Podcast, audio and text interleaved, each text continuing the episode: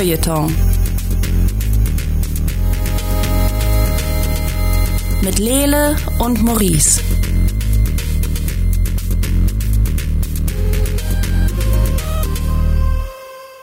Hallo und herzlich willkommen zum 19. Nerd Feuilleton Podcast. Oh ja. Das ist der Name, ne? Auf der, alles klar. Äh, Zum 19. Nerd Feuilleton Falsch. Podcast. Wir sprechen heute unter anderem über den äh, Netflix-Trailer zu äh, Carmen San Diego. Copyright, was einläuft, ausläuft, wegläuft. Alles mögliche. Äh, Spider-Man für die PS4 und äh, die ganz doll im Web gehypte KonMari-Methode. Mit mir hier im hosenlosen, mittlerweile ähm, auch dunklen Studio. Die Lampen sind ausgefallen. Studio zu einem Dark Room gemacht. Ähm, ist äh, Maurice Mathieu. Aber, aber nur halb aus, aus sexuellen Gründen, eigentlich viel mehr deswegen, weil ich die Rechnung nicht mehr bezahlen kann. Alles geht nur für Equipment hier drauf, für den Nerd Feuilleton Podcast. Ähm, Das Einzige, was immer noch strahlt wie am ersten Tag, sind diese übersexualisierten Statuen von Poison Ivy und. überhaupt nicht. Die sind sehr tasteful. Also, Okay. ich bitte dich, übersexualisiert. Äh, mit im Studio ist natürlich auch Leleka Lukas mit Hallo, seiner Lele. übersexualisierten Statue von Catwoman. Das stimmt allerdings und ich gebe auch absolut zu, dass sie übersexualisiert ist. Ja, pervers. Aber ist okay. ähm, aber die wird nicht angestrahlt. Außer von mir. Und ich bin Clemens Sabel. Ich habe sie gerade anmoderiert und äh, freue mich, wieder hier zu sein, liebe Zuhörer. Wir freuen uns auch sehr, dass du wieder da bist, Clemens. Ähm, Clemens, über was willst du denn vielleicht zuerst reden? Ähm, ich finde ja dieses Copyright-Thema total spannend und dachte mir, da der Lele das ja äh, in die Redaktion getragen hat, Lele, wie kommst du auf sowas? Hast Ich fühle mich so sehr gewertschätzt. Das ist lange her, dass ich. Ja, bestimmt. ähm, nee, Lele hat mal wieder einen Brief bekommen, ey, hören Sie bitte auf, unsere Musik illegal downzuladen. Und da dachte der Lele, das hm, ist einmal passiert, das muss nicht nochmal passieren. Ich passe dementsprechend sehr gut auf mich An der auf. Stelle kleiner Tipp, Lele, wbs-law.de ist eine sehr gute File-Sharing-Kanzlei. Moment, die Kanzlei ist dafür da, dass du, dass du mit ihnen Musik austauschst. Gibt es nicht Torrents dafür? Nein, die Kanzlei vertritt dich, wenn du Ärger kriegst, weil du Musik ausgetauscht Ah. hast. Ja, ja. Alles, alles klar. Das ist, ähm, Es kostet günstiger, als das am Ende zu bezahlen, kostet aber auch Geld. Ja. The more you know. Jetzt darfst du wieder reden, Lele. Ich halte dich da. jetzt frei von der Leber weg, Lele, einfach. frei von der Leber weg. Also, ihr wisst ja generell, wie Urheberrecht funktioniert. Ne? Man macht irgendwas, zumindest in Europa oder in Deutschland ist es so, man macht irgendwas und dann hat man daran das Urheberrecht. Und wenn man dann stirbt, dann vergeht noch ein bisschen Zeit, irgendwie 70 Jahre oder so. Und äh, dann gehört die Sache in die sogenannte Public Domain. Also dann können alle Leute damit alles machen, wie sie wollen. So, dieses grundlegende Ding ist klar. Soweit klar. Ich möchte an der Stelle bitte auch nochmal sagen, ich würde gerne ein Strafgesetzbuch von dir gelesen haben. Und zwar genauso, wie du es eben vorgetragen hast. Irgendwas passiert und dann kommt jemand und dann, dann hat man eine Strafe oder auch nicht, wer weiß. Ja, okay, so, so, soweit ist es Und klar. das ist, das ist zumindest in Europa so oder in Deutschland und äh, in den USA ist das nochmal ein bisschen anders. Mhm. Ähm, da gibt es ja dieses Copyright-System und das ist, ähm, muss man zum Beispiel auch verlängern. Also wenn ich eine Sache gemacht habe, muss ich unter Umständen dafür Copyright anmelden und nach 20 Jahren sagen, hey, übrigens, es gehört mir immer noch, wirklich, Hm. und das Copyright verlängern. Okay. Ähm, es gab verschiedene Gesetze durch die Jahre, die dafür gesorgt haben, dass zum Beispiel, wenn ich ein Copyright für was habe, dass es dann verlängert wird. Eine führende Kraft dabei war immer Disney, die nicht wollten, dass Steamboat Willie die erste ähm, die erste Mickey Mouse quasi in die Public Domain kommt. Ah, ja, ich, ich, kann, So. ich kann sehen, warum. Deswegen haben sie immer mal wieder gesagt, hey, wie, wie sieht's denn aus? Ähm, nochmal 20 Jahre rauf? Hä? Hä? Und dann nochmal 20 Jahre rauf? Und das haben sie jetzt aber seit einer Weile nicht mehr gemacht. Das heißt, ähm, aktuell ist es so, wenn sich Disney nicht nochmal entscheidet, irgendwie in die USA, in die Gerichte zu gehen und das anders zu regeln, dann ist Mickey Mouse bzw. Steamboat Willie 2024 in der Public Domain. Das ist jetzt nicht mehr ganz so lange. Ähm, viel spannender daran ist aber, dass ähm, Sachen, die 1900, was ist das, 23 rausgekommen sind, Ja. also ja, vor einer ganzen Weile, sind ab dem 1.1. schon in der Public Domain. Was ist denn da dabei, Und Lele? Kannst du uns ein Beispiel Da ist zum nennen? Beispiel ein Charlie Chaplin-Film dabei, der da heißt The Pilgrim. Aha. Und da ist der, es gibt auch diesen einen sehr bekannten Film, wo jemand von der Uhr hängt. Ja, Du müsstest den kennen. Der ist jetzt auch mit dabei. das ist äh, Modern Times, müsste das sein, auch von Charlie Chaplin. So, also sehr viele von diesen Sachen, auch Musik ist da mit dabei. Gershwin zum Beispiel geht langsam aber sicher auf die Public Domain zu. Es gibt große äh, Autoren, deren Werke jetzt ähm, in die äh, Public Domain eingehen. Und ähm, ja, was für uns natürlich zum einen interessant ist, ist Mickey Mouse. Ne? Also es ist jetzt nicht Mickey Mouse als Namen, der dann ab 2024 frei zur Verfügung steht.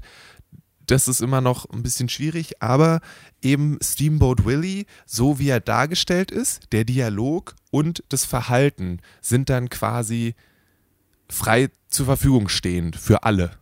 Das heißt, So. das kann man, kann man den Original-Cartoon dann auseinanderschneiden für irgendwelche, Genau. also für irgendwelche eigene Projekte benutzen, inklusive der Musik Ja. und so. Wenn du einen Genau. Porno drehst, kannst du es im Hintergrund laufen lassen. und Das ist direkt Vor allen Dingen, viel wichtiger noch, kann ich mir den Namen Steamboat Willie als Pornonamen Steamboat Willie. zulegen. Ein gutes Pseudonym, ich werde das nochmal benutzen. Ähm, Es ist auf jeden Fall was, was man sich für den 01.01.2024 in den Kalender schreiben könnte. gute Jahresvorsätze auf jeden Fall. Aber das sind ja auch noch fünf Jahre. Ja, klar. Natürlich, weiß, das kann viel passiert, bis passieren. bin ich tot, wer weiß. Ich meine, vielleicht kommt der Disney doch nochmal aus der Versenkung und äh, Das kann sein. kauft den? US-Gerichtshof oder so. du, du, so wie das jetzt da gerade läuft, aber egal. Ähm, für uns vielleicht auch noch interessant, ich weiß, es ist jetzt weit in der Zukunft, aber ich finde den Gedanken einfach cool, was wohl dann damit passiert ist, dass Superman 2029 in die Public Domain eingeht das ist und interessant. Batman 2035. So. Und natürlich ist es auch wieder so ein Ding von welcher Batman? Hm. Ne? Ja. gibt ja auch 75.000 verschiedene, ähm, weil die ja alle immer sterben und wiederkommen und ihr wisst schon, wie das Ganze läuft. Ähm, aber dieser, dieser Anfangs-Batman, beziehungsweise der Anfangs-Superman, die sind dann in der Public Domain. Und das ist sicherlich für, für Warner Brothers, beziehungsweise DC eine interessante Problemstellung. Würde ich mal jetzt so behaupten. Das stelle ich mir super interessant vor, weil ich meine, also jetzt mal Copyright hin oder her, so wie ich, also die Comic-Verlage auf der einen Seite, aber vor allem Disney einschätze, würde ich sagen, die klagen so oder so, ob sie eine rechtliche Grundlage haben oder nicht. Jedem, der das benutzt, einfach die Hosen unterm Hintern weg. So. Wir sind schon Ja. im hosenlosen Studio, von daher uns kann nichts passieren. Aber anhand der Tatsache, dass wir gar kein Licht haben in diesem Zimmer, Das war auch Disney, ne? das war auch das, Ja, genau. uns den Strom abgestellt. Einmal Mickey Mouse im Podcast erwähnt, zack, sofort äh, kam ein Brief rein. Nein, aber äh, das, das stelle ich mir super spannend vor. Vor allem, ich meine, Clemens, du hast ja im Vorfeld schon gesagt, deine Fanfictions werden alle kennen, die du über Batman geschrieben hast. Ja, das ist ja die Frage, ne? Wenn das jetzt nur der Batman ist, quasi wie er zu, zuerst von Bob Kane erdacht wurde, dann ist das ja noch dieser Cartoon-Typ mit dem roten Auto, was er ja damals noch hatte. Und da hat er ja auch noch aktiv getötet. Das darf man ja auch nicht vergessen. Das ist ja nicht mehr der, das ist ja gar nicht der Batman eigentlich, den wir so kennen. Das ist ja eine völlig andere Figur. Und außerdem, ähm, Lele, ich will dich jetzt nicht rechtlich löchern, aber wie sieht's denn da aus? Das sind ja auch Trademarks. Fällt das auch? Ja, genau, deswegen, deswegen könnte ich halt nicht sagen, hier ist Mickey Mouse, Ja. so. Aber wenn ich einen Film mache, wo Steamboat Willie durch die Gegend rennt und sage, das ist äh, Schlauchboot Paul, Ein weiterer sehr guter Pornoname. ja, dann ist es wieder was anderes. So habe ich das zumindest verstanden. So. Ähm, Mhm. ja. aber wie, Ähm, also wo, wo es natürlich auch interessant ist, ist es zum Beispiel bei Büchern, so, wo es natürlich ist es die eine Sache, okay, wir wissen, also es kann halt sein, dass die Person irgendwann in der Zeit gesagt hat, ich würde mein Copyright übrigens verlängern und das auf irgendeinem Zettel steht, der nicht digitalisiert wurde und der liegt in irgendeiner Behörde in den USA. Und deswegen sind die da auch noch immer so ein bisschen vorsichtiger. Ne? Also es gibt dann, irgendwann kommen ja die ganzen großen, großen AutorInnen der äh, frühen, des frühen 20. Jahrhunderts im Prinzip in diese Zeit rein. So. Und dann ist so die Frage, okay, hat ähm, die, die Hinterbleibenden von Virginia Woolf, haben die noch Interesse daran, dass die da den Finger drauf haben? Oder wie, wie läuft es dann? So. Mhm. Und ähm, ich meine, es gibt es jetzt schon mit vielen Büchern, die dann ähm, zum einen von Google Books oder äh, vom Internet Archive zur Verfügung gestellt werden. Ähm, wie das ist, wenn die gedruckt werden, weiß ich jetzt nicht genau, aber im Prinzip kommen auf uns Jahre von wirklich coolen Sachen zu, die uns jetzt in Anführungszeichen frei zur Verfügung stehen. Wenn ich jetzt damit Geld verdienen will, ist es wahrscheinlich nochmal was anderes. So. Aber dann Aber- begreife ich jetzt auch gerade nicht ganz das Ausmaß dessen, was das für uns bedeuten kann. Also können wir das jetzt einfach dann vervielfältigen oder auch einfach nur referenzen? Also jetzt ein Buch. Ich würde sagen, je nachdem, Jahr. wie die tatsächliche Situation ist, also ob zum Beispiel wirklich feststeht, ob das Copyright verlängert wurde oder nicht, Ja. was ein bisschen schwierig ist, könnte ich aber dann zum Beispiel auch sagen, okay, ähm, sagen wir hier, nehmen wir hier äh, den, den Pilgrim wahrscheinlich, hier, was ich gesagt habe, von Charlie Chaplin. Ja. Und dann kann ich den im Kino zeigen, Ne, ohne doch- mich, Das gibt's doch wenn schon ich den mit Sachen. habe. Mit, mit Dschungelbuch beispielsweise, das ist eine Public Domain Story. Du kannst jetzt Dschungelbuch einfach veröffentlichen, wenn du Bock drauf Ja. hast. Ach so, wie Sherlock Holmes auch. Jeder kann Ja. eine Sherlock Holmes Geschichte schreiben und es darf sich offiziell so nennen. Ja.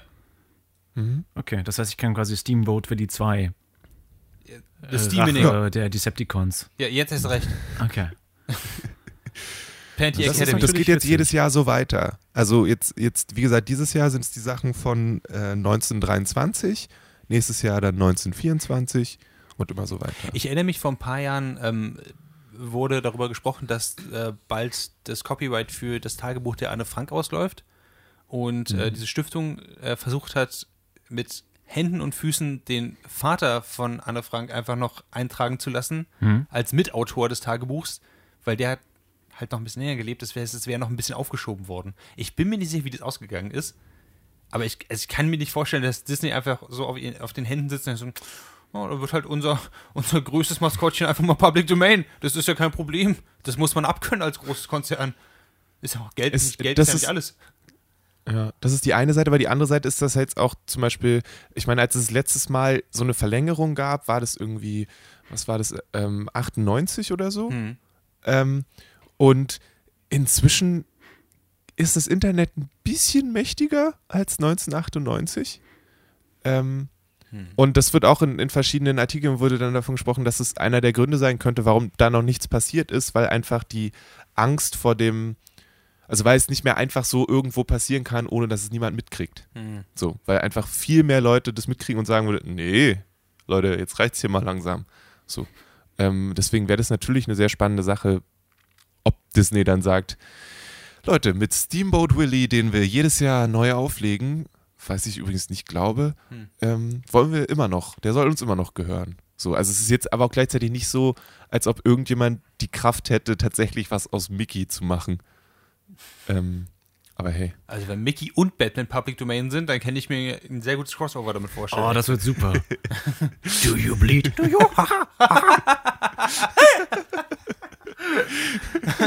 Das wird eine schöne Sache auf jeden Fall. Das Geile wird auch, es wird eine ganze Generation geben an ähm, Anwälten, die einfach nichts anderes zu tun haben als Comics lesen den ganzen Tag, um zu gucken, wie weit der Original Batman entfernt ist von dem aktuellen Batman. Und dann vor Gericht so, "Oh, euer Ehren, ich äh, lege dazu Beweisstück B, äh, The Batman 85. Was aber jetzt noch so als kleines, kleines Zwischending vielleicht interessant ist, ist, dass eben diese, dieser, der hieß, ähm, der äh, letzte, das letzte Gesetz, was da 1998 passiert ist, wurde nach einem gewissen Sonny Bono benannt und ähm, es gab also eine 20 Jahr Pause zwischen Sachen, die 1922 rausgekommen sind und Sachen, die 1923 rausgekommen sind. So. Also, wenn die Sache, die du gemacht hast, 1922 rausgekommen ist, ist sie schon seit 20 Jahren in der Public Domain. Sachen, die 1923 rausgekommen sind, sind aufgrund dieses, wir wollen das noch behalten, jetzt erst in der Public Domain, was Okay. schon eine crazy Sache ist. Crazy. Also ja, aber generell würde ich euch empfehlen, wenn ihr jetzt sagt, äh, die haben jetzt wirr darum rumgeredet, was ist es jetzt alles eigentlich? Openculture.com ist eine Adresse, die euch da gerne weiterhilft, genauso wie das Internet Archive. Ähm, die haben diese Dinge und äh, da könnt ihr euch dann da mal durchstöbern, was es eigentlich alles gibt. Und wenn ihr doch irgendwas äh, verfilmen wollt, was noch gar nicht in der Public Domain ist, dann macht das einfach wie damals Max Schreck mit seinem Film Nosferatu. Der hat gar nicht die Rechte für Dracula bekommen und hat dann einfach gesagt, ist ein anderer Vampir. Der heißt Graf Orlov und gar nicht Graf Dracula. Das ist eine ganz Peter- andere Peter Geschichte. der Vampir. Peter der Vampir. Was wollt ihr jetzt machen, Erben von Bram Stoker?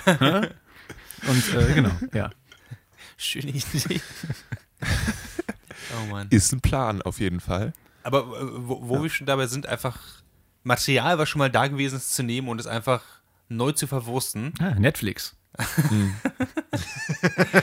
Die hören nicht auf damit, oder? Die hören nicht äh, auf damit, nein. Ich, wir dürfen uns auf, keine Ahnung, was als nächstes ein Transformers-Reboot freuen. Aber das Ah, kommt nee. Transformers ist noch zu groß und angesagt gerade. Irgendwas Kleines. Thundercats wurde ja auch schon gemacht. Ist leider auch gescheitert. Mommy's Alive, das sollte doch in ein paar Jahren wieder da sein. Das würde ich Street. Sharks. Street Sharks. Gargoyles. Gargoyle. Extreme Dinosaur. Also Gargoyles würde ich echt gerne neu sehen. Gargoyles würde mir gut gefallen. Macht Thomas Fritsch noch was? Ich, ich, Bestimmt. also, Ich muss man mal wieder in den Keller gucken und die füttern vielleicht. Das, das muss aber hingehen. Aber okay, jetzt erstmal haben sie sich für ein anderes Projekt entschieden, richtig? Carmen San Diego. Ich habe die Originalserie nie gesehen, Gut. muss ich Dito. zugeben. Äh, Ich kenne nur das Intro und das war immer sehr bombastisch. Und es geht War's. um eine Frau mit einem roten Trenchcoat und einem roten Hut, die Sachen klaut, glaube ich. Und dann kriegen Kinder immer so Puzzleteile und müssen wissen, wo sie finden, wo sie ist. Tatsächlich war das, war das eine sehr bizarre Serie, weil es es gab offensichtlich eine sehr coole Person in dieser Serie, nämlich Carmen San Diego. Mhm. Aber es ging nie um sie. Man wusste nie, warum sie die Sache macht, wie sie die Sache macht. Man ist diesen gesichtslosen, namenlosen Kindern gefolgt, die sich halt wie in Detective Conan für Arme irgendwie so durch die, durch die Welt stolpern und einfach nur scheiße. Man denkt die ganze Zeit, wie können die ganze Zeit sich die Reisen leisten und wer hat diese Kinder Haben die keine Eltern? Ja, genau. die nicht zur Schule? alles berechtigte Fragen. Äh, und so wie der Trailer das jetzt suggeriert hat von Netflix, in dem äh, Reboot von Carmen San Diego geht es jetzt diesmal um Carmen, Carmen San San. Krass. Ich stelle mir auch dieses Die Pitch erstaunlicherweise. vor. Also, So, und wir ähm, machen eine Serie, die heißt Carmen San Diego und es geht um Carmen San Diego. Und also, na, das ist ja unorthodox hier, das geht gar nicht. Das ist ja nie da Wir gehen doch zu Netflix und Netflix so, okay. Ja, das ist äh, ganz spannend. Ich, ich bin mir nicht sicher, ob ich. Also, ich fand, also ich finde, der, sieht- der Trailer sieht sehr gut aus. Ja. Also der, der Stil ist cool. Ähm, ich finde es faszinierend, dass Carmen San Diego, nachdem sie in die Schule geht, die da heißt Vile, ähm, feststellt, dass wenn sie Sachen klaut, tatsächlich andere Leute diese Sachen dann nicht mehr haben und dass da vielleicht sogar Menschen im Leben in Gefahr sind, finde ich schon. Ja, ich weiß Also, nicht so genau. ist, Das ist wie auf eine Schule für Assassinen gehen und feststellen, dass da Leute umgebracht werden. ist das nicht der Plot vom She-Ra-Reboot? Bin ich der. Also. Ist das nicht genau bei das Gleiche? She-Ra- bei dachte, She-Ra war die es genau. klingt ähnlich. Ja, das Bei, bei She war es genau, sie ist auf einer offensichtlich bösen Academy, lässt sich zu irgendwas Bösem ausbilden, weil Leute sagen, hey, das ist ziemlich fies. Sagt sie, wirklich? Oh, oh ja, wenn ich darüber nachdenke, es ist ziemlich böse. Es ist genauso wie da. Sie geht auf, also Carmen Sandier geht auf eine offensichtlich böse Academy. Sie findet irgendwann raus, wenn Leute sagen, du, wenn du Leute schockst oder erschießt, dann sterben sie. Und jetzt macht sie das Gegenteil. Ja, also wie gesagt, die Serie ist ja noch gar nicht draußen. Ja. Ich, deshalb bin ich mal gespannt, wie viel das dann tatsächlich äh, eine Rolle spielt, weil sie ja in dem Trailer, also so wie ich das verstehe, ist sie nur eine ziemlich kurze Zeit auf dieser Akademie und macht dann sowieso ihr eigenes Ding und ich glaube, es geht eher darum. Wahrscheinlich. Ähm, sonst, ja, ist das halt auch irgendwo. Da freut sich halt das Kind in mir auf die Serie und nicht der. Weißt du, wa- was ich meine? Ich meine, klar, und ich finde es auch nicht schlimm, wenn man Kindern sagt, so, hey, selbst wenn du auf eine Schule für Diebe und Mörder gehst, musst du keiner werden. Das, ja, das verstehe ich. Aber ich finde, die Dialoge, die sie sich entschieden haben, in den Trailer reinzupacken, waren schon wirklich dumm. Also nicht, nicht auf eine, auf eine, oh, das eine Kinderserie und da muss man nichts erwarten, weil ich, also ich hab, hätte generell nichts von dieser, von, von diesem Pass, den man vielen Serien einfach deswegen gibt. Aber dieses, wenn man Sachen stiehlt, dann äh, haben andere Leute sie nicht mehr. Und wenn man Leben stiehlt, das ist ganz, ganz schlimm. Ja, das nennt sich töten. Das ist, wir müssen es nicht umschreiben. Und äh, vieles, also ich fand, der sah sehr gut aus, er klang sehr gut. Ich fand es bloß nicht gut, wenn Leute geredet haben. Das war, das war der einzige Kritikpunkt, den ich hatte, äh, wenn es um den Plot ging. Ähm, an irgendeinem Punkt sagt sie, ah, wenn ich die Sachen stehle, kann sie kein anderer stehlen. Da dachte ich erst so, geil.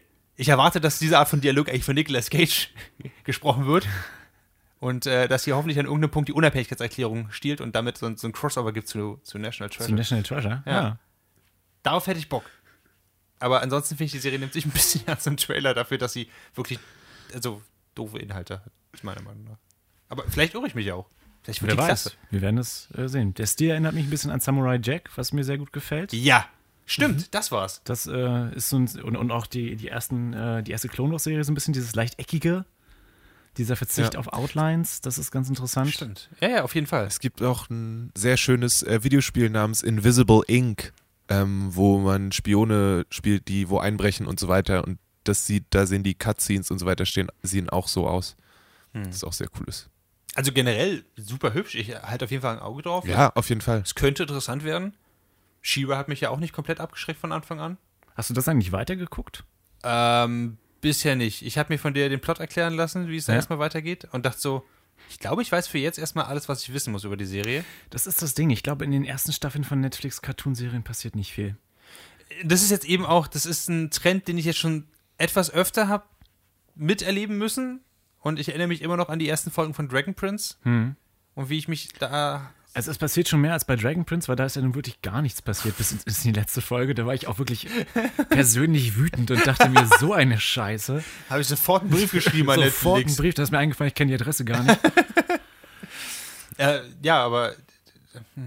Also ich, ich denke einfach, wenn es hübsch genug aussieht und Ja. oft genug erweitert wird, dann kann man irgendwann immer noch einsteigen und die Staffeln bingen. Ja. Also so, so, ich, so bin ich jetzt auch an Shiba beispielsweise rangegangen. Ich freue mich einfach nur drauf, weil das eine gute Serie ist, die man nach anderen Netflix-Serien gucken kann, um runterzukommen. Also ich habe mit äh, Significant Other angefangen, You zu gucken. Hm. Ich weiß nicht, ob ihr das ist, diese Stalker-Serie. Geht um Stalker, Um ne? Stalker. Und ähm, halt aus der Perspektive des Stalkers. Und das ist eigentlich was für einen anderen Podcast, hätte ich als Thema vorschlagen können. Ist, ist egal. ähm, und da bist du halt nach einer Folge so ein bisschen, hm, hab jetzt doch noch keinen Bock, das Licht auszumachen. Und dann ist das so ein, äh, eine, eine gute Kontrastserie, denke ich, die dann wahrscheinlich auch nur 20 Minuten geht. Dann kannst du noch so eine Folge Carmen San Diego hinterher schieben und bist dann vielleicht nicht mehr ganz so paranoid. Tatsächlich, sowas fehlt mir. Also, ähm, ich, ich, ich weiß genau, was du meinst. Davon Ja. gibt es tatsächlich, finde ich, zu wenig.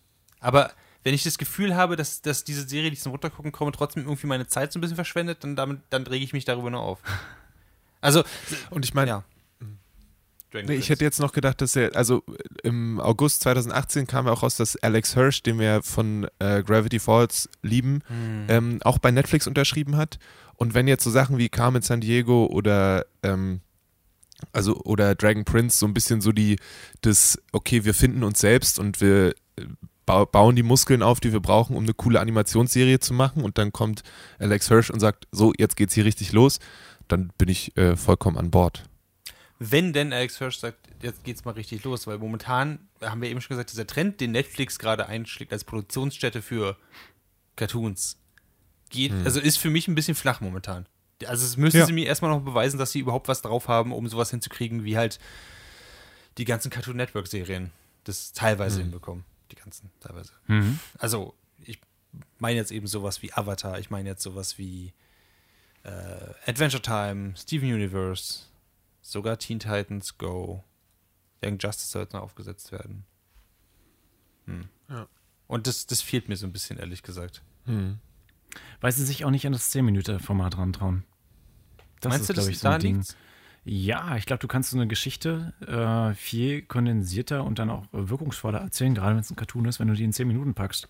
Und dieses äh, 20- bis 25-minütige Ding ist ja auch irgendwie eine, ein Relikt aus der Zeit, wo Cartoons in einem äh, Fernsehprogramm gelaufen sind, wo dann in, um die halbe Stunde voll zu machen immer Werbepausen eingemacht wurden. Ja. Und äh, das ist ja vorbei mit Netflix. Also Netflix macht keine Werbepausen, also warum haben wir ähm, so ein veraltetes Format mit so einer veralteten Länge?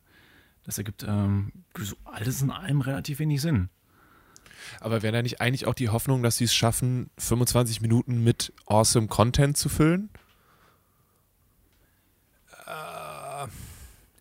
Vielleicht möglich, aber ich meine, auch das hinzubekommen, ist ja erstmal, also das kann man sich Ja. nicht, nicht, aus, dem, aus dem Ärmel schütteln. Ich hätte gedacht, dass eigentlich die, die, die Creator von, von Avatar irgendwie sowas in diese Richtung hinbekommen. Aber so, Mhm. sogar bei denen ist es ja wirklich. Also, noch ist es ja nicht vorbei. aber, also, das war jetzt keine Glanzleistung, die sie hinbekommen haben. Ja. Also, hm, ich weiß nicht.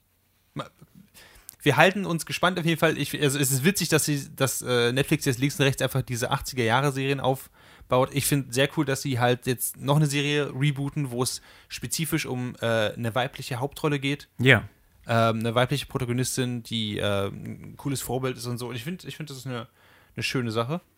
Das muss man Netflix Mhm. einfach zugute halten. Und sonst warten wir einfach auf das Glücksbärchen-Remake. Oh ja. Das wird dann super. Ich hoffe ja so ein bisschen, dass sie, dass sie das dann umdrehen, dass es dann so eine Noir-Serie wird. Glücksbärchen Crime? In, Ja. die, in die Straßen von New York 1929? Und wir sehen am Anfang so ein Glücksbärchen, was, was, was so eine Zigarette auf seinem Pelz ausdrückt. Ja. Also ein anderes, das lädt so eine Tommy Gun auf und sagt, Nothing on the outside, nothing on the inside.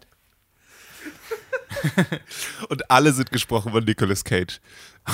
ja! oh. Warum Ja, ja, uns eigentlich ja. niemand bei, für, für Netflix-Serien? Wir könnten so gute Reboots raushauen. Ich frage mich sowieso. Naja, also, jetzt wo Clemens den Briefkontakt hergestellt hat, können wir einfach äh, den aufrechterhalten. den, den Briefkontakt zu Netflix. Du hast dir doch einen Brief geschrieben, nachdem du Dragon Prince zu Ende geguckt Oh hast. ja, genau. Stimmt. Aber den habe ich anonym geschrieben und haben die gesagt, ich kenne keinen Anonym. Der Witz ist so alt. Tut mir leid, dass ich den äh, gemacht habe. Ähnlich anonym ist man ja, wenn man eine Maske trägt. Und äh, ein Mann, der eine Maske trägt, ist ja der Spider-Man, Nicht schlecht. oder? Ich wollte den Übergang eigentlich über Nicolas Cage schaffen, aber das habe ich irgendwie verbockt, deshalb. Wer auch Du immer. könntest auch sagen, im letzten Spider-Man-Film hat Nicolas Cage auch einen Spider-Man gespielt. Das stimmt. Als Genau. Spider-Man Noir. Ähm, genau, ich, ich habe äh, Spider-Man auf der PS4 angespielt. Ich, ich weiß, ich bin damit jetzt nicht super aktuell, weil das Spiel kam vor Weihnachten raus. Damit bist du Jackson. in meinen Augen immer noch aktueller als ich. Ich wusste noch nicht mal, dass das draußen ist. Wir haben in der letzten Folge über Warcraft 3 geredet. Das ist wahr. du musst dir keine Sorgen über Aktualität machen. Okay, Aber äh, war es das Warten denn wert? ähm, also ich, ich muss gleich damit anfangen, dass sobald es rausgekommen ist, die Leute gesagt haben, okay, das ist, wow, das nächste große Ding. Das ist, Genauso gut wie damals Spider-Man 2. ja genau. Oder Spider-Man für die PlayStation 1. Das geht weg wie geschnitten Brot. Es gibt kein Spiel, was so geil ist wie das. Und ich habe mir das Ganze angeguckt und habe mir auch als Streamer angeguckt auf Twitch und so, die halt dieses gespielt haben. Ich denke mir so, für mich gibt es da nichts drin, was mich fasziniert. So, die haben halt das Kampfsystem übernommen aus, ähm, aus Arkham Knight oder von mir ist auch äh, Assassin's Creed. Dieses, man steht in der Mitte und dann drückt man einfach in irgendeine Richtung und der hat verschiedene Kombos, die er relativ von selbst macht. Hin und wieder kannst du ausweichen und so eine Sachen. Ähm, ansonsten kann man sich die Stadt schwingen, okay. Dann gibt es Nebenmissionen, okay. So, alles, all diese Sachen. Spider-Man ist ein Snitch. Du- Also ja, das, dazu komme ich noch. Aber generell von den Sp- Spielmechaniken her habe ich nichts gesehen, was nicht andere Spiele auch schon gemacht hätten. Ähm, und dann Gegen, ganz, was hättest du denn erwartet? äh, Inspiration, ja, einfach nur ein bisschen was Neues. Nee, nee, tatsächlich, ich habe gedacht, dass sie irgendwie von dieser von dieser ursprünglichen Formel so, also ursprüngliche Formel von der von der Sache so ein bisschen weggehen. Ich weiß nicht, was ich erwartet habe. Aber du hast es auf jeden Fall nicht bekommen. Und Jedenfalls, ich, ich, ich habe nicht das Gefühl, dass ich dieses Spiel haben muss. Mhm. Weil ich einfach gesehen habe, okay, sie haben verschiedene Videospielmechaniken, wenn auch gut, einfach aneinandergereiht. Und ich wüsste nicht, wie das mein Interesse halten kann über längere Zeit. Aber vielleicht wirst du auch einfach alt und zynisch oder merkst, dass materielle Besitztümer nicht mehr glücklich machen. Und das ist es dann. Das, das könnte es sein. Oder das Spiel ist schlecht.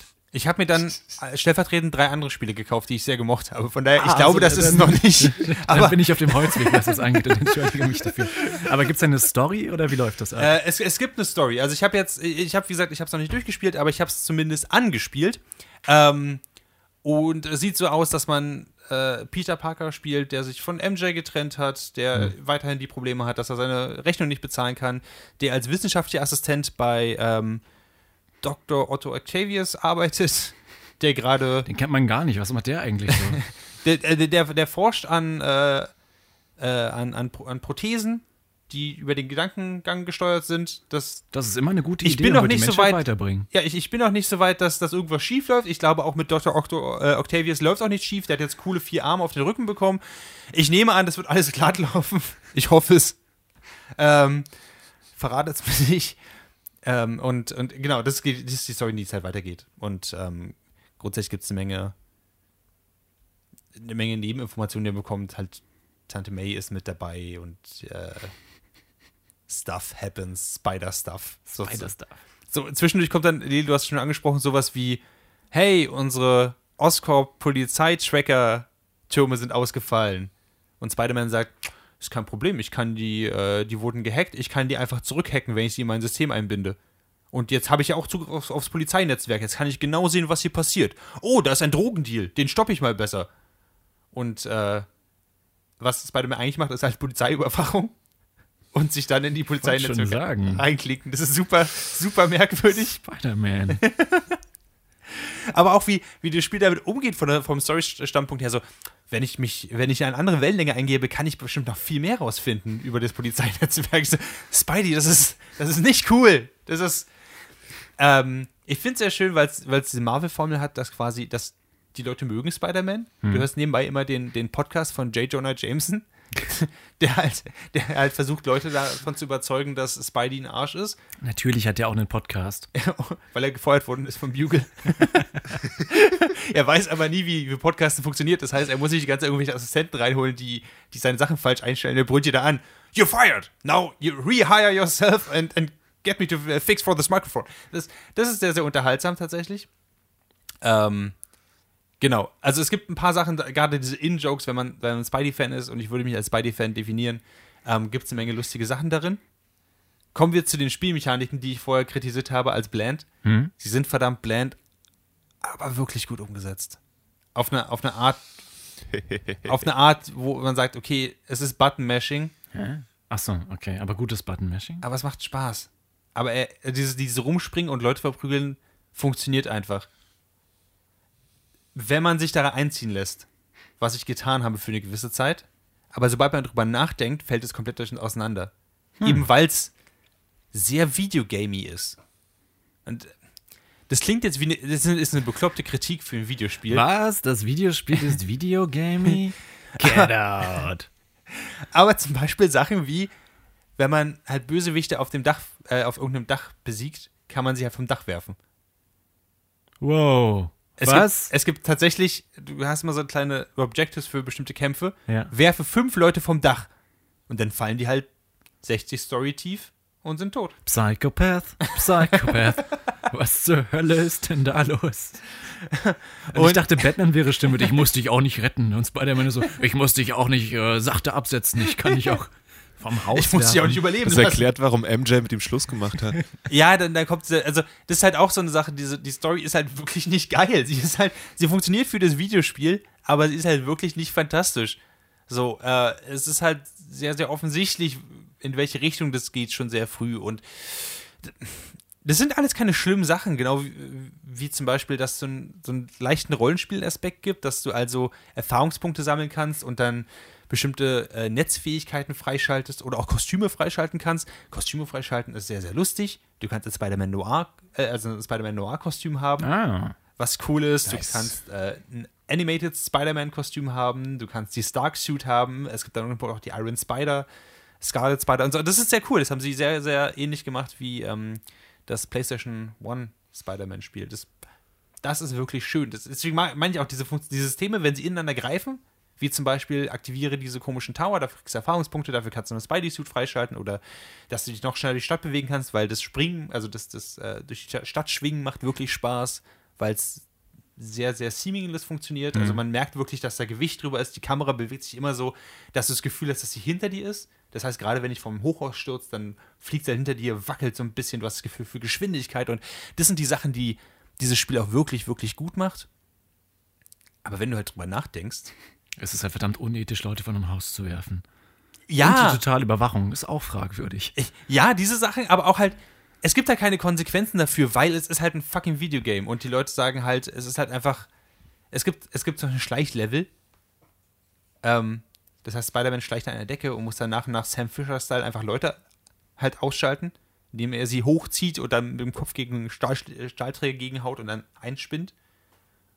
Ähm, und es funktioniert in gewisser Weise, aber es ist halt definitiv ein Computerspiel, was sagt so, hey, jetzt kommt ein Schleichlevel. Du kannst jetzt nicht einfach durchgehen und Leute verprügeln, dann ist es ein Schleichlevel.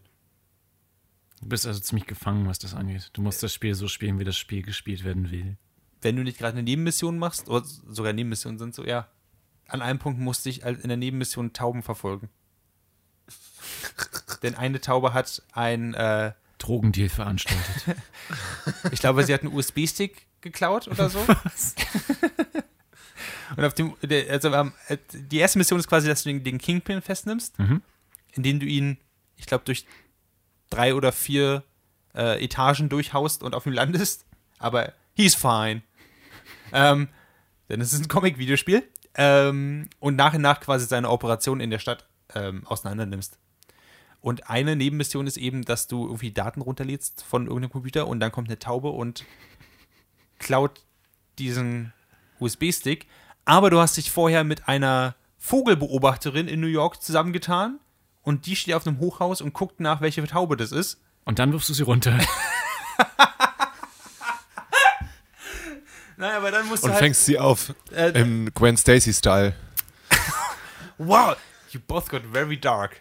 Das ist, nein, das machst du natürlich nicht. Du fliegst halt diesen Tauben nach. Die Tauben haben dann, haben dann so, einen- so einen bunten blauen Schimmer, der ihnen, der ihnen nach, quasi nachfliegt. Und Ah. dann ist es so ungefähr so, als würdest du die Stadt zu finden. Das Ding ist halt, da sind halt fünf Tauben und nur eine von diesen hat diesen Stick. Und du hast halt dann immer quasi ein, wenn du nah genug rankommst, die Option einfach Dreieck zu drücken. Und dann ziehst du mit dem Netz einfach eine dieser Tauben aus der Luft zu dir ran, greifst sie mit einer Hand, guckst sie an und wirfst sie wieder weg.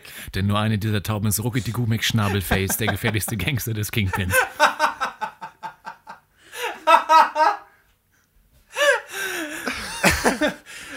Also, Ist aber auch, ich meine, aus der Gwen Stacy-Sicht macht es ja auch Sinn, dass er die Leute vom Gebäude runterwirft und nicht auffängt. Ja, so. das Aber Stimmt, wenn er sie trotzdem- sterben sie. Also, Ähm, das ist halt, das ist halt super weird, vor allen Dingen, halt, weil, wie der Nonchalant, der aber diese Tauben dann zu sich zieht, die ihr offenbar, offenbar Flügel bricht und sie einfach wegwirft, wenn sie diesen USB-Stick nicht haben. Und das meine ich mit, es, wenn es halt, wenn es funktioniert, dann funktioniert's. Aber wenn nicht, dann ist es einfach halt ein Videospiel, weil sich keine Gedanken macht um irgendwelche Konsequenzen. Ähm, zum Beispiel am, an, auch relativ am Anfang muss man in einem Museum einbrechen, in Anführungszeichen. Man ist zuerst, man spielt zuerst Mary Jane, die quasi sich durchschleicht okay. ähm, und in den Raum reingeht und dann so wie so ein Puzzlespiel so macht. So, hm, diese Statue sieht anders aus als auf dem Bildschirm. Neben der Statue. Kannst du die Statue so verdrehen, dass sie genauso aussieht wie auf dem Bildschirm? Dann machst du das und dann öffnet sich eine Geheimtür. Und das ist so, wow. Das war das beste Versteckte, was, Kingpin, äh, was der Kingpin sich hätte vorstellen können für seine Geheimunterlagen. Da, da, da lobe ich mir doch die, die, die Taubenpost. Das war Mary Jane so zu blöd, dass sie direkt Schluss gemacht hat. Der Mary Jane hat gesagt, ich musste jahrtausendalte Kunst anfassen und prinzipiell zerstören. Ich will Schauspielerin werden, wenn irgendjemand das Video kriegt, bin ich am Arsch. Hier will sie Journalistin Peter werden. Parker. Hier will sie Journalistin. Ah, Journalistin. Und äh, in dem Punkt hat sie auch seit einer Weile nicht mehr mit, äh, mit äh, Peter Parker geredet. Und ähm, Okay. dann treffen sie sich da und alles ist irgendwie wieder cool. Ich, also, ja. Und was macht Peter Parker? Aber ist es nicht eigentlich auch, Wie, wie, ich meine, es Spiel? ist ja auch ein Videospiel, oder? äh, dazu komme ich gleich. Äh, Clemens, was meinst du eben? Was macht der beruflich? Ist der noch Reporter? Oder? Der, der, nee, der, also, äh, ich, so ein bisschen, er ist hauptsächlich wissenschaftlicher Mitarbeiter Ach, stimmt, bei, du gesagt, bei ja. Doc Ock. Ja. Ähm, aber das ist auch so ein Punkt, dass er halt.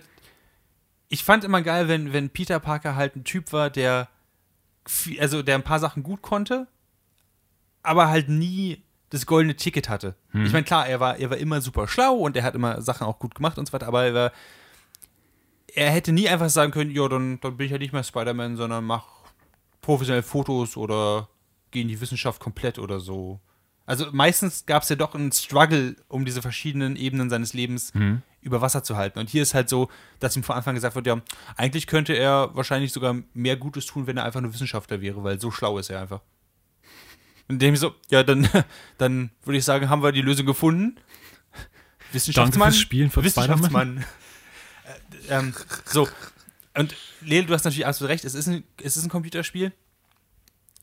Aber ich bin verschiedene Mechaniken in Computerspielen einfach an irgendeinem Punkt leid, wenn sie einfach gecopy-pasted werden. Auch wenn sie gut gemacht werden. Und das ist halt eine dieser Sachen, gerade wenn es halt ein Singleplayer-Spiel ist, was halt auf jeden Fall ein, ein Shelf-Date hat, wo ich ja sage, ja, dann, dann habe ich jetzt auch keinen, also das spielt man einmal durch, dann hat man auch keinen Bock mehr drauf. Dann, Ja. Ich finde, das kann man kreativer lösen. So wie zum Beispiel, ja, wie padden wir jetzt das Spiel, dass es vielleicht nicht 40 Stunden ist, sondern 60 Stunden? Hm, lass uns einfach Puzzles reinwerfen. Kombinationspuzzles. Einfach sowas wie, der Strom geht auf der einen Seite rein, jetzt hast du vier verschiedene Verknüpfungen und der Strom muss an der anderen Seite wieder rauskommen. ja. Ich habe schon Spiele, die ich gekauft habe, aufgegeben, wenn sowas passiert ist. Exakt. und, und sowas kommt halt auch relativ oft wirklich vor. Das ist dann Hacking für Spider-Man. Und äh, Ja, dann, dann, dann, dann sagt das Spiel aber auch, ja, wenn du die, die Kostüme freischalten willst, dann musst du dieses Hacking betreiben. Und das ist für mich so. Aber es gibt natürlich nicht nur Hacking-Tokens, es gibt auch Backpack-Tokens, weil in, ganz, in ganz New York sind alte Rucksäcke von Spider-Man versteckt.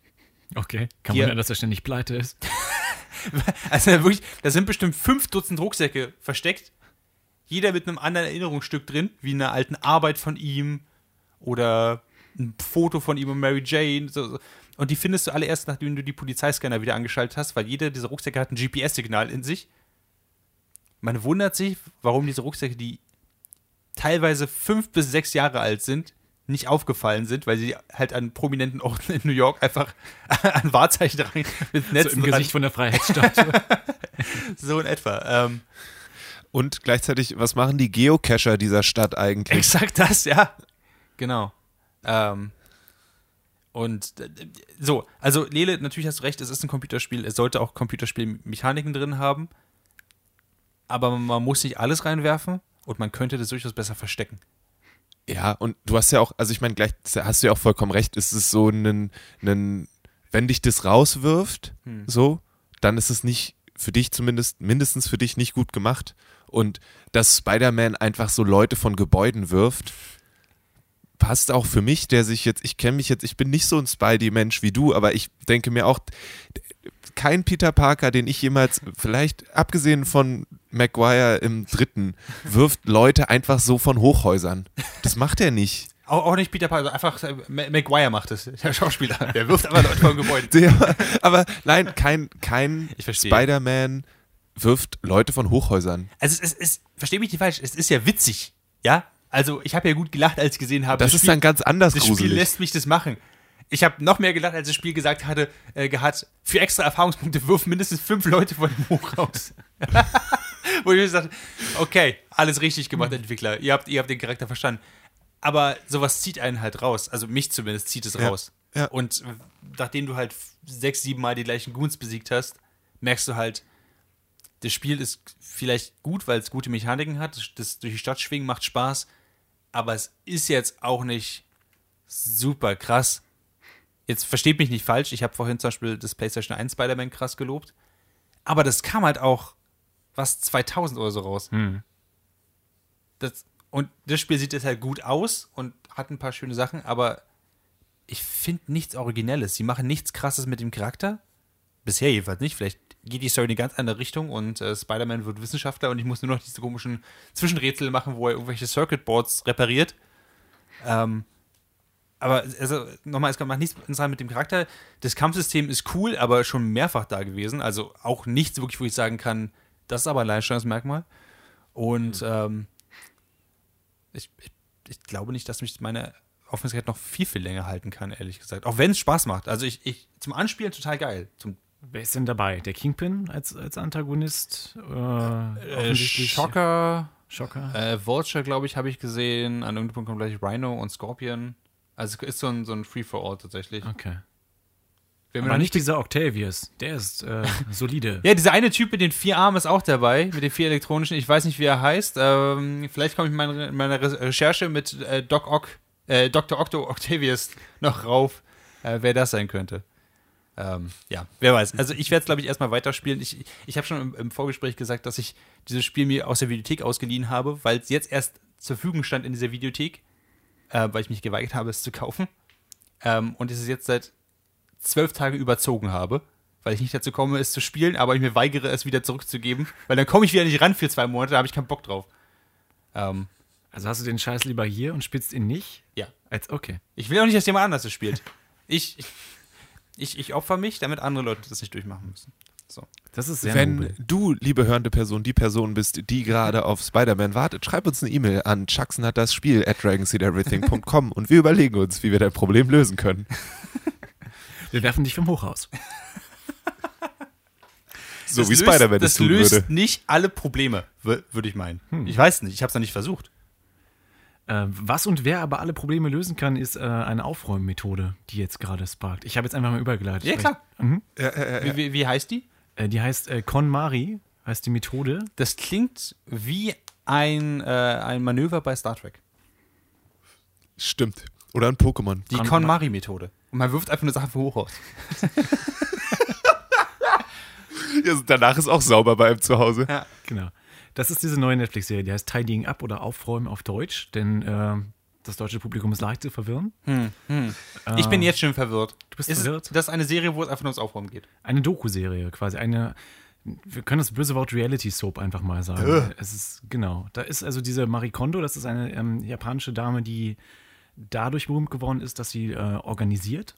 Und sie organisiert ähm, professionell und auch ähm, für Geld und weltweit. Also die wird, ähm, die fliegt um die ganze Welt und hilft Menschen dabei, aufzuräumen. Sie räumt nicht für die auf, das ist ganz wichtig dabei, sondern sie gibt ihnen nur die Anleitung und sagt, was sie besser machen können. Also sie kommt rein und sagt, da ist Dreck auf dem Boden, genau da, sieht nicht geil aus. oder, oder. Tatsächlich ist sie immer sehr zurückhaltend und höflich. Okay. und hat auch eine sehr angenehme, ähm, nicht sehr aufdringliche Art dabei. Was einer der Punkte ist, weshalb ich die Serie unheimlich gut gucken konnte, weil sie Japanisch spricht und das auf eine sehr angenehme Art, sodass du. Ich habe das auch angefangen als ähm, Runterkommen-Serie. Das ist interessant. Und es ist ähm, ein bisschen die Neugier zu sehen, wie chaotisch manche Menschen leben. Und dann aber ähm, die Befriedigung mitzuerleben, wenn sie das dann fertig sortiert haben.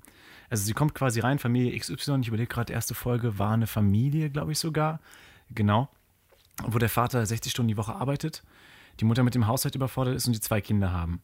Sich aber sehr lieben und das einzige Problem ist wirklich das Chaos im Haus. Und dann gibt sie denen so Anleitungen einfach. Äh, ihre KonMari-Methode hat bestimmte äh, Falltechniken, bestimmte Organisationstechniken und natürlich ein wichtiger Bestandteil ist das Ausmisten. Und das ist, glaube ich, das, was dem Internet so sauer aufgestoßen ist, beziehungsweise wo es jetzt auch schon tausende äh, Parodien von gibt. Denn Marie Kondo sagt, alles, was in dir keine, ich will, will das übersetzen, will ich das gar nicht, äh, if it doesn't spark Nee, joy, Nicht übersetzen. Ja. dann muss es halt weg. So, und ähm, da gibt es natürlich Leute, die irgendwie Cartoons gemacht haben mit so, ha, hier, Marie Kondo, ich habe ein Kind gefunden, es sparkt keine Joy. Äh, weg Das damit. wäre jetzt auch meine Idee gewesen, tatsächlich, ja. Aber das ist eine durchaus hilfreiche Methode, die ich direkt einen Tag später auch angewandt habe. Und ich habe heute auch wieder Sachen aussortiert und es gibt halt echt Klamotten, die liegen in deinem Schrank. Die ziehst du nicht an, mit denen hast du vielleicht auch gar keine positive Assoziation mehr. Und dann ist es auch irre befreiend zu sagen, okay, dann sortieren wir das aus und sie ähm, ist dabei auch immer so sensibel zu sagen, du hast ja eine Vergangenheit damit, dann sag irgendwie Danke oder fass es nochmal an und verabschiede dich bewusst davon. Und wirf es nicht einfach weg, sondern sortiere bewusst aus und überlege. Und das hat einigen Menschen in der Serie wirklich geholfen, denn es gab einen Typ zum Beispiel, der ist sehr arm aufgewachsen und der hat halt, ähm, seitdem er Geld hat, alles aufgehoben. Also der hat den Briefkasten von dem Haus, in dem er jetzt wohnt, aufgehoben, den er einen Tag später ersetzt hat, aber er hat ihn in der Garage aufgehoben. Und er wirklich meinte, okay, aber überleg mal wirklich, was bringt denn dir das? Und dann hat er es auch aussortiert und der hat 250 Sneaker, von denen er vier getragen hat. Und sie hat es dann geschafft, ihn zu überzeugen, dass er wirklich welche aussortiert und ist jetzt bei 120. Oh Mensch. Also es ist gar nicht so bösartig, so alles, alles muss raus, äh, wir verbrennen dein Haus oder so, sondern es ist echt ein durchdachtes Aufräumen, was durch diese japanische Art und Weise sehr angenehm anzusehen ist. Wie Ich, was ich. Ja, äh, ich würde ganz kurz mich, mich einklinken. Wie, verzeih mir das Wort, mir fällt einfach kein besseres ein, spirituell ist das Ganze? Also wenn jetzt man, man bedankt sich bei den Sachen und so eine Sachen, ist es, ähm, Äh, Marie Kondo hat so ein, zwei kleine Eigenheiten, die du vielleicht als spirituell wahrnehmen könntest. Also sie begrüßt jede Wohnung, indem sie sich erstmal fünf Minuten in Okay. die Mitte setzt. Und das muss nichts Negatives sein. Also Nee, ich meine nee. es nicht, ich meine es bloß so, Es Bob Ross zum Beispiel hat ja auch sowas wie, ja, jetzt sagen wir, jetzt gucken wir einfach mal auf das Bild und sagen, oh, das ist aber, aber ein es schöner Wald, um, würde ich um gerne bewussteres Leben, glaube ich, in der Situation. Okay. Also sie fängt jetzt nicht irgendwie an, Räucherstäbchen aufzustellen oder zu meditieren, aber sie setzt sich halt wirklich in jeder Wohnung an einen gewissen Punkt, wo sie sagt, hier ist der Mittelpunkt des Hauses, ich Ja. begrüße jetzt mal kurz das Haus. Okay. Und dann fangen wir damit an und äh, genau. Und äh, es hat immer diese gewisse Bedachtheit dabei. Weil ich habe nämlich von Leuten gehört, die dieses Buch gelesen haben von ihr. Mhm.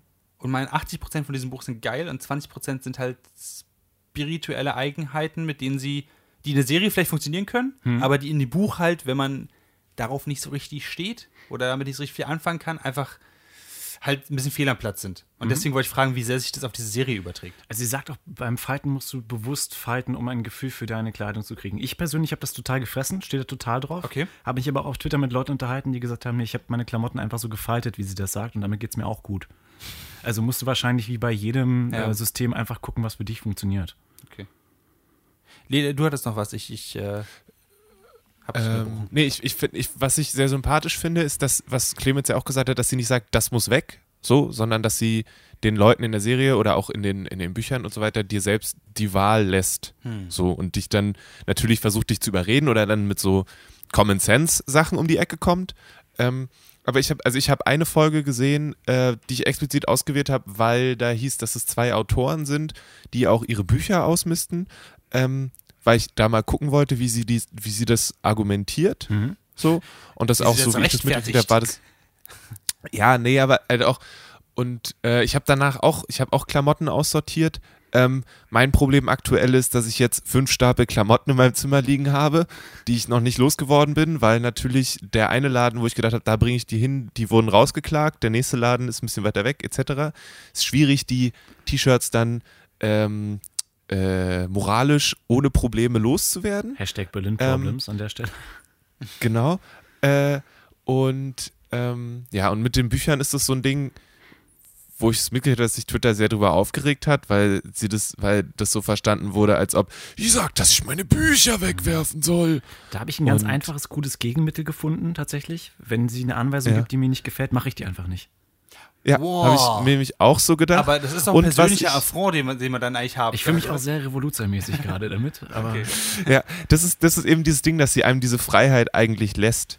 Ähm, oder auch einem diese Serie die Freiheit lässt.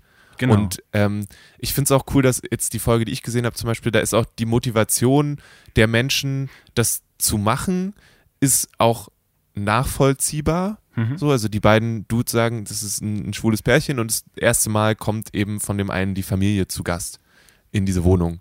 Und sie wollen halt einfach, dass die Wohnung so aussieht, als ob da zwei erwachsene Menschen wohnen. Das tut sie vorher auch, so. Ähm, aber wir wissen alle, dass Eltern sowas immer noch ein bisschen anders sehen. Hm.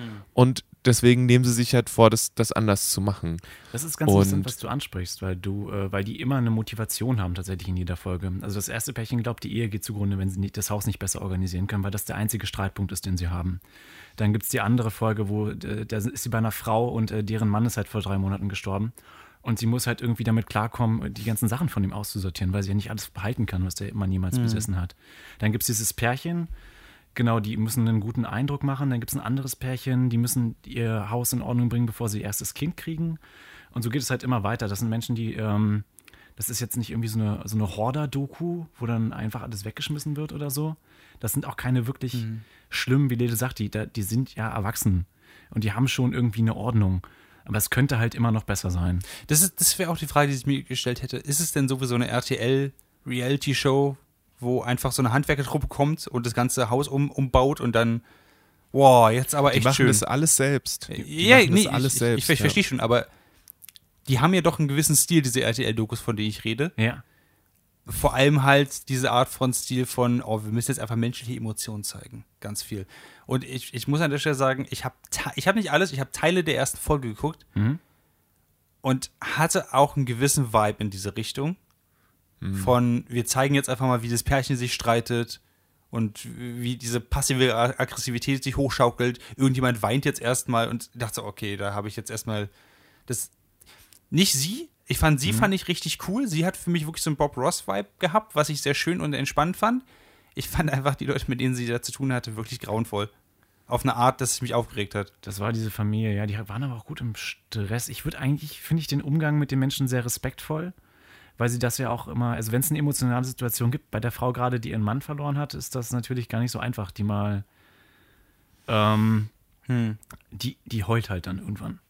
Das, da, da kommst du ja gar nicht drum rum. Ja, das, Wahrscheinlich. das, also an der Stelle verstehe ich das auch, aber ich fand das, diese kleinen Pickereien bei dem, bei dem Pärchen in der ersten Folge fand ich halt wirklich, also exploitative will ich jetzt nicht sagen, aber es ging mir durchaus auf den Puffer, weil ich das Gefühl hatte, dass hier extra Drama geschürt wird von der Serie. Aber vielleicht war das mein, vielleicht bin ich da auch zu dünnhäutig, das würde ich absolut akzeptieren. Dann sage ich das jetzt einfach mal. Also, Ja, fair. Nee, also ich finde gerade, weil sie auch ähm, äh, zwei gleichgeschlechtliche Paare präsentieren und auch verschiedene Lebensmodelle, sind sie da ja immer sehr respektvoll, ohne jetzt irgendwie, also wenn da wirklich so eine RTL-2-Intention hinter wäre, hätte man das wirklich bösartiger ausschlachten können. Also dann ist Marie Kondo, glaube ich, auch nicht die richtige Person dafür. Das glaube ich auch. Also dafür ist sie zu. Also ich, ich finde es so total cool in dieser Folge, die ich gesehen habe, gibt es so eine Szene, wie sie in dem Schrank von denen verschwindet. Ah. Und da so reinsteigt und hast du diese kleine, relativ kleine Japanerin, die in so einem Schrank verschwindet, aber niemals und dann immer so, oh, hier ist ja noch viel mehr Platz. Es geht ja noch viel weiter. Und es hat so ein, so ein äh, was, was Freundliches einfach immer. Und deswegen kam mir das jetzt nicht so ähm, ausnutzend vor. Ich habe auch ehrlich gesagt die Szenen, in der die Person gesagt hat, dass ihr dieser Stecker wirklich am Herzen liegt und dabei fast in Tränen ausgebrochen ist, die habe ich übersprungen. Das, aber das ist, das kann ich dann halt auch machen, weil es ja bei Netflix ist und ich nicht an den, das lineare Fernsehen gebunden bin. Hm, vielleicht sollte ich einfach diese Methode dann benutzen. Does the scene spark joy in Ja, genau. Und wenn nicht, dann, Dann weg damit. dann weg damit. Weg, auf, ab vom Hochhaus. Ähm, ich, ich glaube, ich muss einfach die erste Folge überspringen, weil mir wurde schon gesagt, dass, dass die anderen äh, Gäste in dieser Show halt deutlich ruhiger, angenehmer zu verfolgen, äh, also angenehmer jetzt natürlich die Frau, die ihren Mann verloren hat, ist nicht angenehm, angenehm, aber zumindest erträglicher sind als das erste Pärchen. Also viele sind echt sehr niedlich, finde ich. Es sind alles sehr niedliche Menschen und dann ist die Marie Kondo auch nur so ein sehr niedlicher Mensch und dann sind die eigentlich alle sehr inclusive und supportive untereinander. Okay. Ja. Und um dieses Grundprinzip mitzukriegen, musst du eigentlich auch nur eine Folge gucken, glaube ich. Also nach einer Folge hast du verstanden, was, was, wie Marie Kondo funktioniert und wie diese Methoden funktionieren. Ja, und wenn dich okay. dann das interessiert, noch weiter zu sehen, wie sie halt mit den Menschen arbeitet, dann sind die anderen Folgen schon auch noch gut. Hm. Ähm, aber um, wenn du jetzt einfach nur wissen willst, okay, wie macht die das? Was davon kann ich mir vielleicht nehmen, um mit meinem Konsumverhalten, über mein Konsumverhalten nachzudenken? Ähm, so. Ich verstehe, dann werde ich Dann einfach eine kann andere man das Folge halt einfach, glaube ich, mir antun. Auch wenn ich das gar nicht nötig habe, weil Clemens, du kannst bezeugen, sitzt gerade bei in, in meinem Teil des Hosen unseres Studios. Hier ist ja, alles hat seinen Platz. Alles, was ich sehe, Ja, ja. ist der Monitor. Die angestrahlte Poison Ivy sparkt Genau. doch auf jeden Fall Joy. Ich habe hier eine leere Ha- Haribo-Packung, die brauche ich auf jeden Fall noch. Äh, Clemens hat, äh, als er hier gesessen hat, ein, ein, ähm, ein Glas gefunden. Ich dachte so, oh, ein Bonbonglas. Kann ich das, ist da Essen drin? Kann ich das essen? Und Maurice meinte, hier ist überall Essen drin. Ich mache das auf und es war nur Bonbonpapier. Das war halt eins der Decoy-Gläser. Man kann da nicht überall volle Sonst ist Gläser hier immer alles essbar. vor dir Papier ist auch buchstäblich ein, essbar. ein Teller voller Essen. Das stimmt. Ist es zu spät für, für, für Weihnachtsmänner eigentlich, für Milka-Weihnachtsmänner? Mm, Nö. Never. Mitte Januar? Nö, Ah, ah. kann man noch machen? Ist jetzt auch schon wieder fast Weihnachten, mach dir keine Sorgen. Allerdings. Ähm, ja, nee, ich meine, also für mich war das auch so ein Ding von, ja, ich wollte eh schon mal eine Weile durch meinen Kleiderschrank durchgehen und irgendwann passt auch einfach nicht noch ein Buch ins Regal. Ähm, und dann kann man darüber einfach mal nachdenken und sich von dieser Marie Kondo-Sache vielleicht auch mitzunehmen, zu sagen, okay, muss ich so viele Sachen haben? Und wenn ich mich dafür entscheide, ja, und damit glücklich bin, fuck yeah, dann bin ich damit glücklich. Ich- Und wenn mir zwei Sachen weniger mich auch glücklich machen, dann ist es vielleicht das das Richtige. Und ja, manchmal ist es ja gar nicht so eine, so eine Joy-Sache, sondern es hilft einfach mal in den Kleiderschrank zu gucken und, oder in den in welchen Küchenschrank und du merkst, du hast Sachen, die benutzt du gar nicht. Also ich habe halt einen Stapel mit, aus zwölf Unterhemden gefunden. Ich trage kein Unterhemd, seit ich zwölf bin. Also ähm, dachte ich mir auch so, wo kommen die her? Ich bin zweimal umgezogen und habe die jedes Mal mitgenommen. Oh ja. Äh, äh, und war so ein bisschen, äh, das hat, da war mir dann klar, das sparkt überhaupt keine Joy. Und, und jeder, der dir vor allem beim zweiten Umzug geholfen hat, würde dir wünschen, einfach diese, diese Serie schon davor geguckt zu haben. ja, ja. Das kann ich bezeugen. Been there, been there. Ähm, sonst finde ich das eine sehr angenehme ja, Doku, so ein Antwort ist, glaube ich, eine Doku, wie der Hundeflüsterer eine Doku ist oder so. So und Lila hat schon recht, wenn du das System einmal durchschaut hast, dann kannst du dir halt im Internet noch die ganzen Fight-Anleitungen mal suchen. Die sind nämlich auch sehr befriedigend, finde ich. Und dann hast du Also ein wenn du Lust hast, deine Sachen anders zu falten. Genau. So, also was sie ja zum Beispiel auch macht, ist, sie hat dann oft so ähm, Kistensysteme, also dass du alles in eine Kiste machst und dann genau weißt, in welcher Kiste sind welche Sachen und dementsprechend sind die dann sortiert. Und so faltet sie dann zum Beispiel auch ihre T-Shirts, dass mehrere T-Shirts zusammen in eine Kiste falten. Wenn du wie ich einen Schrank hast und aber keine Kisten, bringt dir diese Faltanleitung nicht viel, weil ohne Kiste und Dann so weiter. Deswegen falte ich halt so wie Kisten. vorher. Da, da brauchst Ja, Kisten natürlich. Lila. Ist doch logisch. Du, brauch, du musst erstmal mehr Zeug in die Wohnung reinstopfen, bis du Sachen rauswerfen Sonst kannst. das Stimmt, es keine gibt Joy. wahrscheinlich einen Marie Kondo Store mit Kisten drin. Ja, das. Mensch, da hätte mal jemand drauf kommen sollen. Gute Idee. Ist das noch kopiergeschützt? Kann man, können wir das schon machen? Warte 70 Jahre und dann äh, es? können wir damit anfangen. Sonst äh, ist das auch eine Sache, die Eltern total begeistert, wenn man so ungefragt äh, Fotos von der Unterwäscheschublade schickt und sagt, ich habe jetzt alles im Griff. Toll, Kind. ähm, you go. Mit fast 30. Sehr gut. Kommst du jetzt vorbei und holst die restlichen Sachen ab? Zu wahr. Ich habe neulich eine Kiste bekommen. Da waren Schuhe von mir drin. Ich dachte, ich habe die gar nicht mehr. Meine Mama so, die haben wir übrigens gefunden, als wir Marikonto gemacht haben. Sind, glaube ich, deine. Und dafür hast du dir die Unterhemden zurückgetauscht. Genau. Na, es gibt immer Leute in der Familie, Ja. die sowas brauchen. Also selbst wenn du keinen Bock hast, das irgendwie äh, durchzuziehen, fand ich das eine sehr angenehme Abendserie, weil die Marikonde, wie gesagt, so, so ein kleiner Sonnenschein ist Hm. und so eine einfach positive Art hat. Ja, das habe ich auch gemerkt. Und ja. das fehlt mir in vielen Unterhaltungsmedien.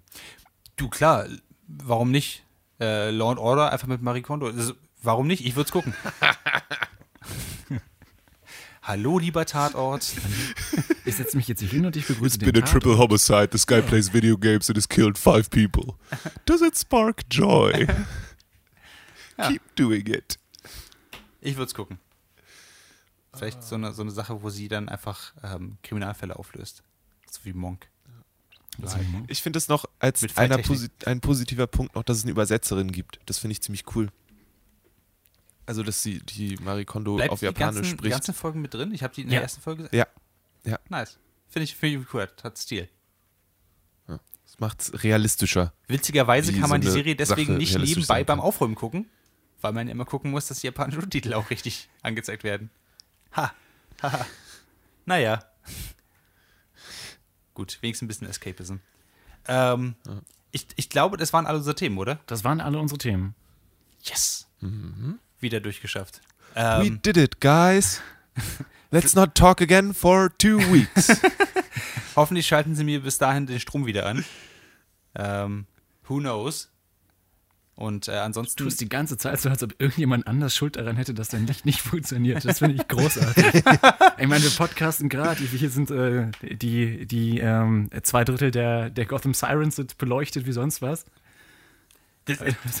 Ach ja, die Stromfirma hat mir hier das abgedreht. Ich wette, die waren das. Also, oder das, oder halt die, einzige, die einzige Lampe in diesem, in diesem Zimmer ist halt einfach durchgebrannt. Das könnte auch sein. Aber ich weigere mich, das zu glauben. Das war eine Conspiracy. Hast du geguckt, ob, die, ob die Sukkulenten schon brennen? nee, die werden noch nicht tatsächlich. Die, äh, die wachsen und gedeihen, möchte ich sagen. Ne, die überwintern, aber du weißt, was ich meine. Ähm, vielleicht ändert sich das aber ja in den nächsten zwei Wochen. Ähm, man hört uns in zwei Wochen hier wieder, richtig? Richtig. Ja, richtig. Wenn wir bis dahin nicht unsere. Mikrofone aussortieren, weil sie uns keine Joy sparken. Autsch, Lele. Ja? Ich fand das sehr schön gerade, was wir hier gemacht haben für eine Stunde, aber bitte. Auch bei mir ganz viel Joy gesparkelt. So, so viel. Wenn es bei euch mehr Joy sparken soll, geht einfach auf unsere Webseite www.dragonseateverything.com. Dort könnt ihr sämtliche Sendungen von, von uns finden, die äh, ihr bitte nicht rauswerft, sondern einfach in euer Podcast, ähm, Podcast-App eurer Wahl reinzieht. Ähm, das wäre zum Beispiel der Stutenbild-Podcast, aber auch eben der Ninja Pirate Broadcast, das ist unsere Radioshow, die wir immer freitags machen, alle zwei Wochen. Oder eben auch dieser Podcast, der Nerdfeuilleton Podcast. Nerdfeuilleton Podcast. Oh Dun, yeah. dun, dun, Jetzt mit 30% weniger Zucker. Okay, ähm, das war ungeplant, aber äh, welcome. ähm, äh, bis dahin, vielen, vielen Dank fürs Zuhören. Äh, sagt auf jeden Fall dieser eine Maurice Mathieu. Und dieser eine Clemens Sabel und der äh, lachend lustige. Der Lele Lukas sagt das auch. Nice. Ähm, äh, bis Yeah. dahin, vielen Dank fürs Zuhören. Tschüss. Wiederhören.